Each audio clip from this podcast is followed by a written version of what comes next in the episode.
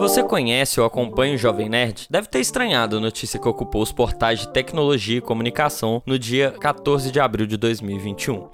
Alexandre Ottoni e Azagal, fundadores do Jovem Nerd, vendem a empresa para o Magalu. Inicialmente foi um susto, né? Depois, os caras explicaram o quão bom isso será para eles e para os fãs, que terão mais conteúdo, como novos podcasts e mais episódios das atrações, a partir do momento que toda a operação da empresa, que é dona do Nerdcast, o maior podcast do Brasil, e outras atrações em vídeo como Nerd Office, Nerdologia e Nerd Player, passa a ser controlada pelo Magalu, o gigante do varejo brasileiro. Tá, isso você viu nos noticiários, ou pode até estar tá se informando agora. Mas o questionamento que eu levanto hoje é o seguinte: o que isso representa para a cena de podcasts no Brasil? Recentemente eu fiz um vídeo com previsões e questionamentos sobre qual será o futuro dos podcasts no Brasil. O link está na descrição para quem não viu, mas nesse conteúdo eu falei sobre como o Brasil vem flertando com o podcast e como os livecasts, como o Flow Podcast, têm popularizado o consumo dessa mídia. Ainda fiz um comparativo com o cenário nos Estados Unidos, onde grandes empresas disputam exclusividade de atrações e vozes das personalidades americanas para ganhar espaço no ouvido dos usuários. No vídeo eu ainda menciono o quão longe isso tá do cenário brasileiro, como estamos engatinhando nessa evolução. Mas bom,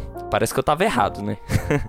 a compra do Jovem Nerd pelo Magalu, ao meu ver, representa o começo de grandes movimentações comerciais voltadas ao fomento de podcasts em nosso país. Até porque o Magalu tem crescido monstruosamente nos últimos anos, se tornando uma das maiores empresas do Brasil, com investimentos que giram em torno de bilhões de reais. Esses caras entenderam, é, quer dizer, a Luísa Trajano e seus executivos entenderam muito bem o próximo passo da publicidade brasileira, estar atrelada ao consumo de conteúdo. O Jovem Nerd é a terceira empresa que o Magalu comprou esse ano que é voltada a conteúdo. Antes dos nerds, a Lu já havia adquirido o portal de notícias Canaltech e o Still The Look, voltado à moda. Como é dito na reportagem que anuncia a compra do Jovem Nerd, a intenção do Magalu é incorporar as atrações do ecossistema nerd ao seu super app, aumentando o tempo de consumo e plugá-los em sua estratégia de anúncios com o Magalu Ads, possibilitando a criação de branded content, que é quando a marca vem atrelada ao conteúdo, assinando ele, possibilitando conteúdos educativos para vendedores do site, por exemplo, ou o público em geral. Mas focando no Nerdcast, eu vejo essa como a maior compra do mercado de podcasts brasileiro. Os valores não foram divulgados, e eu acredito que esteja na casa dos milhões, como diz o Sr. K. Mas o valor do programa é incalculável, se contarmos que a atração tem mais de 15 anos e que desde 2016 já tem mais de um milhão de downloads por episódio, que são lançados semanalmente.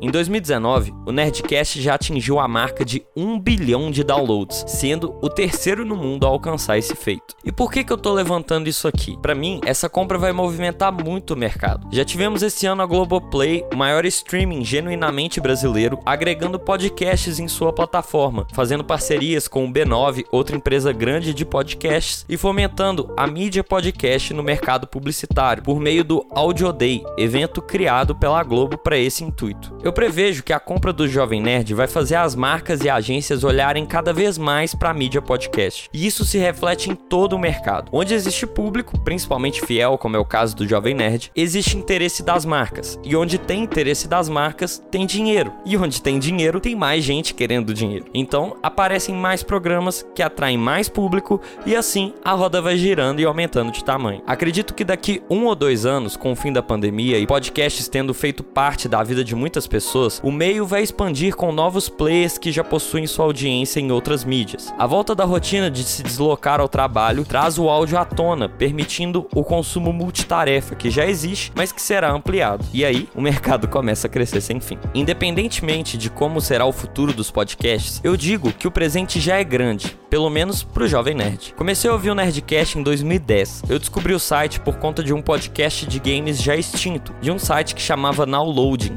Toda sexta era de lei pegar o fone e ouvir depois da aula, após baixar o episódio, o novo Nerdcast. Eu tinha uns 14 anos e já ouvia muito o Alexandre, a Zagal, Portuguesa, Sr. K, Senhora Jovem Nerd e tantos outros que traziam entretenimento e informação nesse universo de coisas nerd. Anos mais tarde, inspirado por eles, eu criei em conjunto com o Dan Lost, outro fã dos caras, o meu próprio podcast, o Player Select. E agora, anos depois, me inspiro para criar um movimento com um projeto de conteúdo chamado Lacre. Ver tudo dando certo para os caras 11 anos depois é muito gratificante. Eu acho que essa é a maior qualidade que um podcast consegue proporcionar: a ligação e o sentimento de se fazer parte dessa conquista e dessa comunidade. Parabéns, nerds!